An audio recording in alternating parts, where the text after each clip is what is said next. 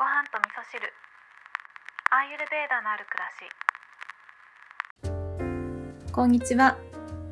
アーユルベーダアドバイザーの土井京子です、えー今日はですね、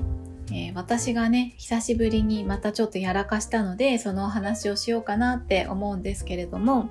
その前にですね、昨日のお話の続きというか補足なんですけど、昨日はね、えっ、と、消化力が大事ですよって話をしたんですけど、感情の消化についてちょっと触れていたので、一つ補足しておこうかなって思うんですけどね。食べ物が消化活動によって最終的に便になって出ていきますよね。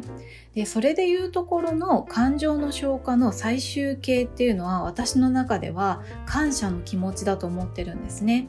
なので、いろんな出来事が起こっていろんな感情を抱いたとしても最終的に感謝に変わっていればそれは消化できましたっていうサインかなっていうふうに私は思ってネガティブなこともねなるべく早く消化できるようにどうやったら感謝に変わるかっていうことをいつも私は考えるようにしています。はいということで本題に行きたいと思うんですけれども昨日ですね友達がお誕生日だったんですけどちょっとねみんな仕事が終わるのが遅いので夜中にですねお祝いをしたんですね。で夜中のね2時ぐらいですかねホールのケーキをね食べたんですね。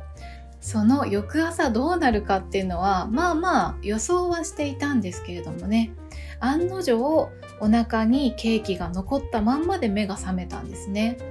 でですねアーユルベーダでは消化活動をしている時とかまだねお腹に食べ物残ってて消化活動している最中ですよっていう現れとして右の鼻が詰まるっていう風に言われてるんですけど本当に右の鼻詰まってたんですよね。